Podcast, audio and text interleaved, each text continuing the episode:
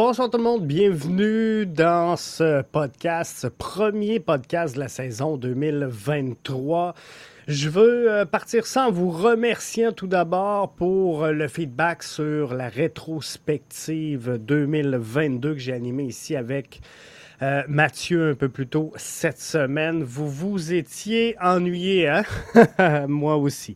Moi aussi, je m'étais ennuyé, donc bien content de vous avoir livré tout ça. Avec Mathieu, ce fut un euh, grand plaisir pour moi de le faire. Et en résumé, si jamais vous aviez manqué ce podcast-là, ben c'est fort simple.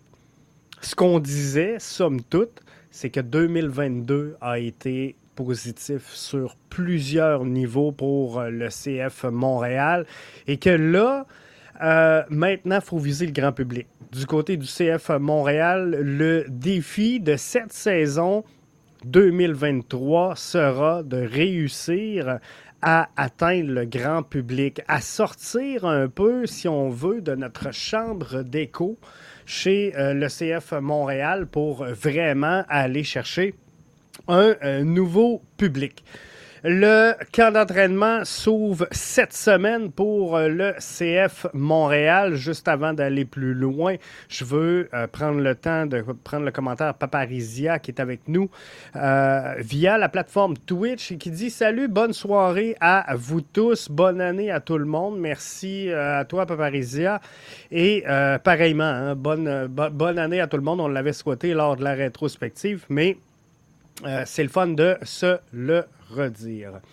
Euh, le cas d'entraînement, donc, je disais, s'ouvre cette semaine pour euh, le CF Montréal. Si on regarde rapidement les grandes dates euh, importantes pour le camp du CF Montréal, donc, du 6 au 8 janvier, c'est euh, les tests physiques et les tests médicaux. Donc, ça, ça commence demain. Du 9 janvier au 4 février, ce sera les entraînements du côté de Montréal au Stade olympique. 5 au 17 euh, février, entraînement au euh, Florida Blue Training Center du côté de Fort Lauderdale. Et entraînement à Saint-Pétersbourg du 18 au 24 février pour ouvrir la saison le 25 février contre l'Inter de Miami au Drive Pink Stadium. Et le match d'ouverture à domicile, c'est la date à se rappeler, 18 mars, contre l'Union de Philadelphie. Ça se passe du côté du stade Saputo. Euh, du stade olympique, pardon, et non pas du stade Saputo. Aujourd'hui, donc, euh, on s'arrête en euh, trois temps sur la saison qui va débuter sous peu pour le CF Montréal dans un premier temps. On va regarder les départs confirmés, hein, parce que c'est la première chose.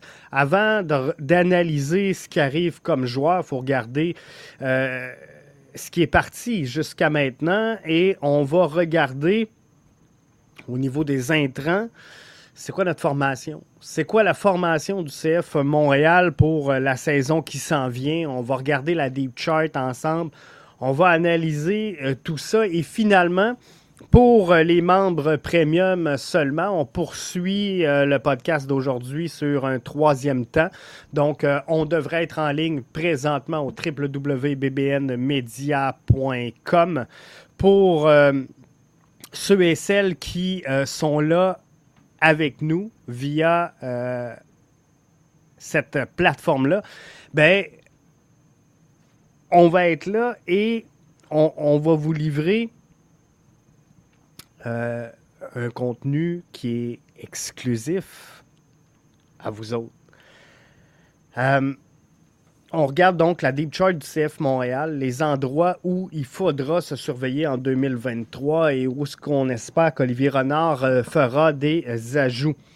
Donc, les premiums restaient bien branchés euh, au www.bbnmedia.com pour la version vidéo.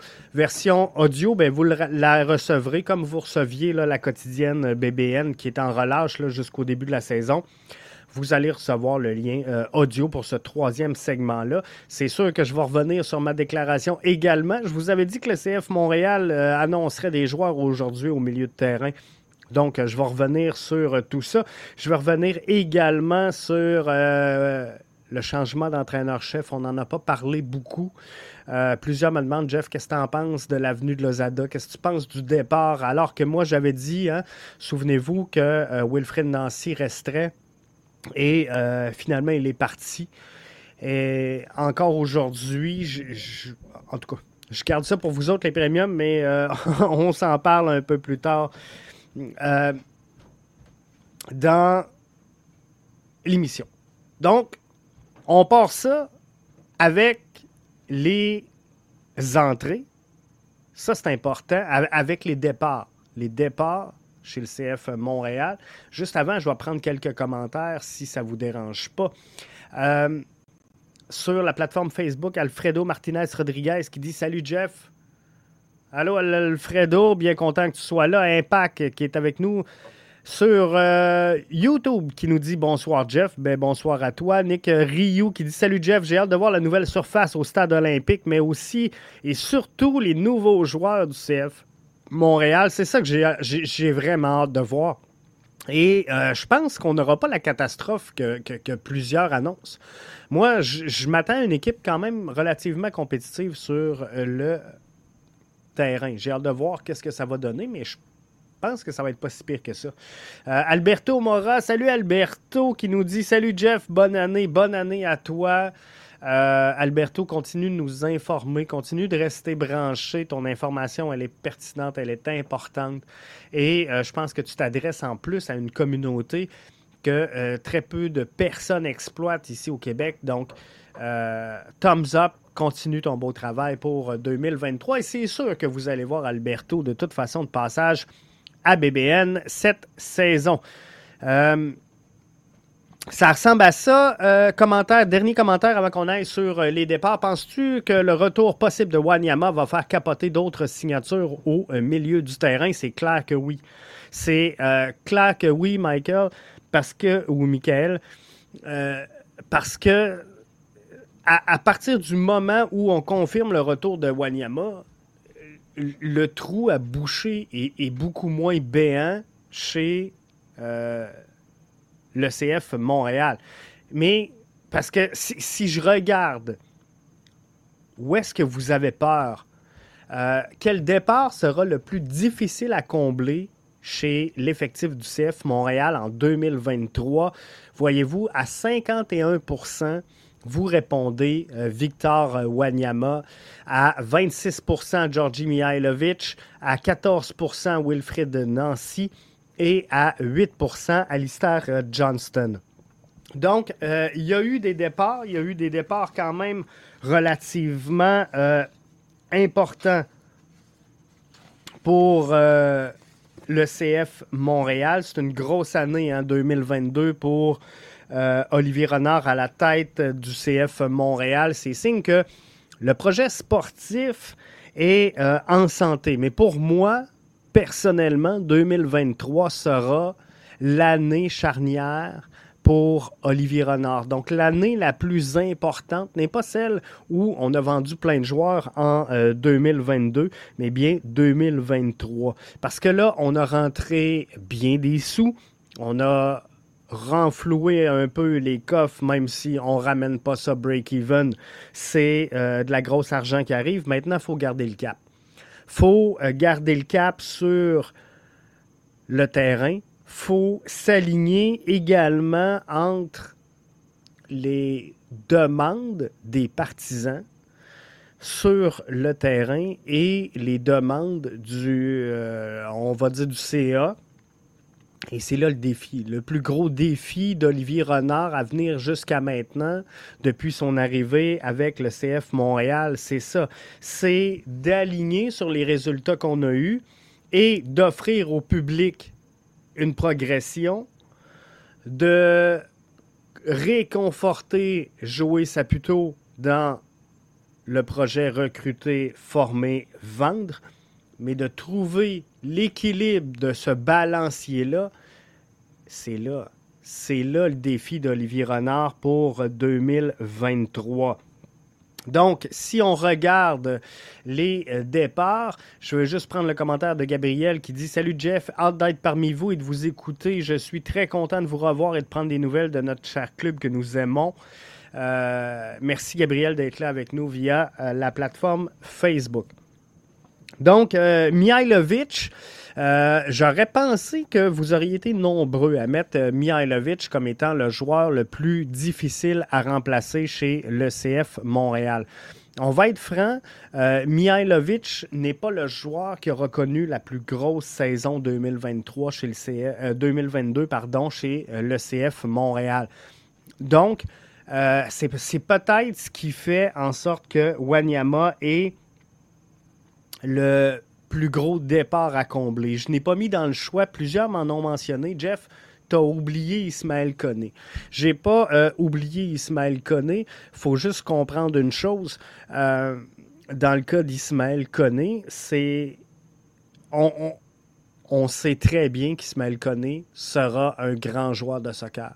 On sait tous qu'il a un QI soccer euh, incroyable, qu'il est capable de se revirer sur un 10 C'est fou la capacité de Ismaël Koné.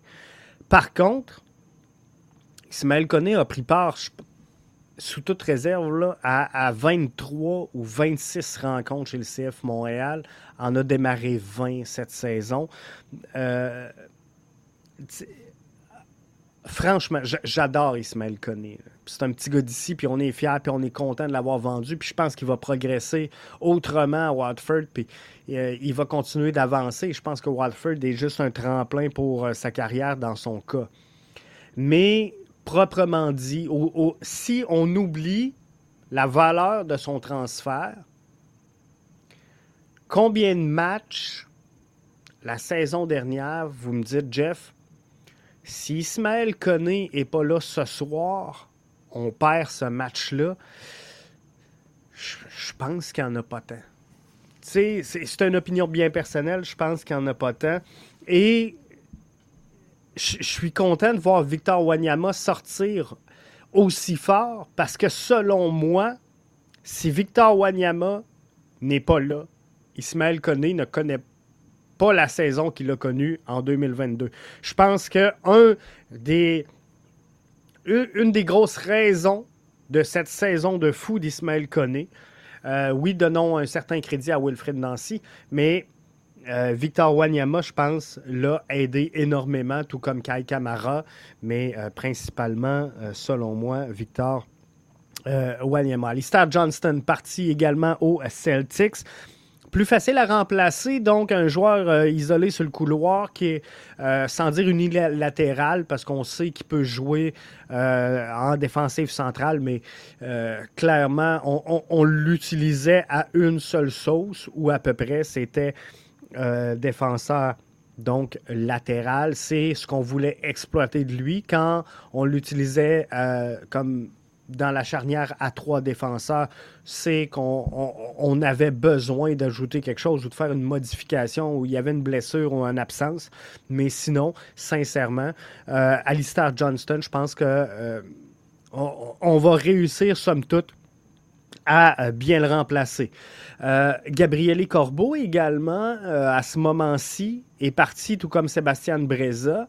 Donc, sont de retour de près avec leur formation originale qui est Bologne FC. Alors, est-ce que il y aura quelque chose dans le cas de Corbeau ou de Breza?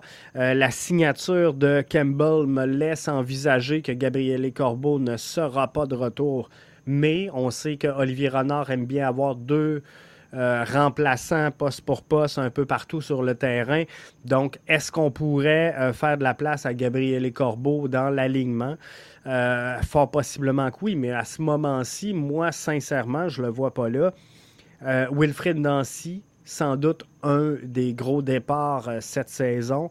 Je vais vous en parler dans le troisième segment de l'émission de ce soir, donc pour les premiums.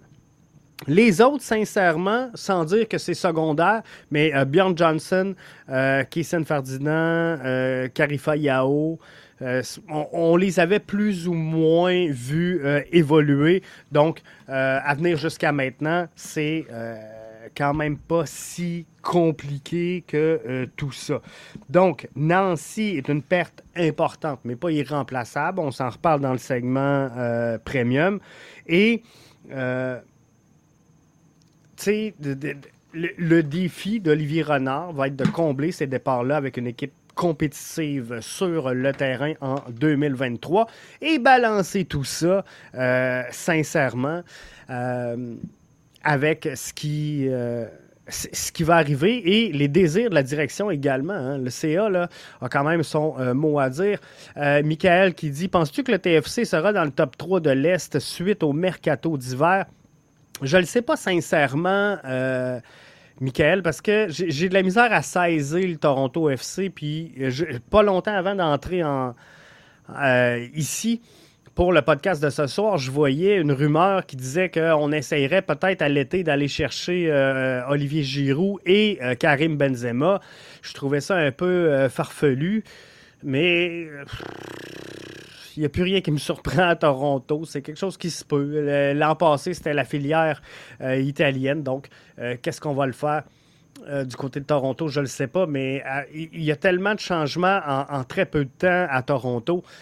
Est-ce qu'ils vont réussir à être dans le top 3? Je ne le sais pas. Mais clairement, ils vont être supérieurs à la saison dernière. ça, c'est clair. Ali euh, Kizarmis qui nous dit perte importante. Jules Guéguen, préparateur physique. On est allé en chercher un autre euh, qui semble assez intense également. Euh, tout comme, bon, on a vu les commentaires passer sur le nouvel entraîneur-chef du CF Montréal. On va s'en parler dans quelques instants dans l'autre segment. Donc, restez là bien branchés. On revient pour le deuxième segment on analyse qu'est-ce qui est arrivé chez le CF Montréal.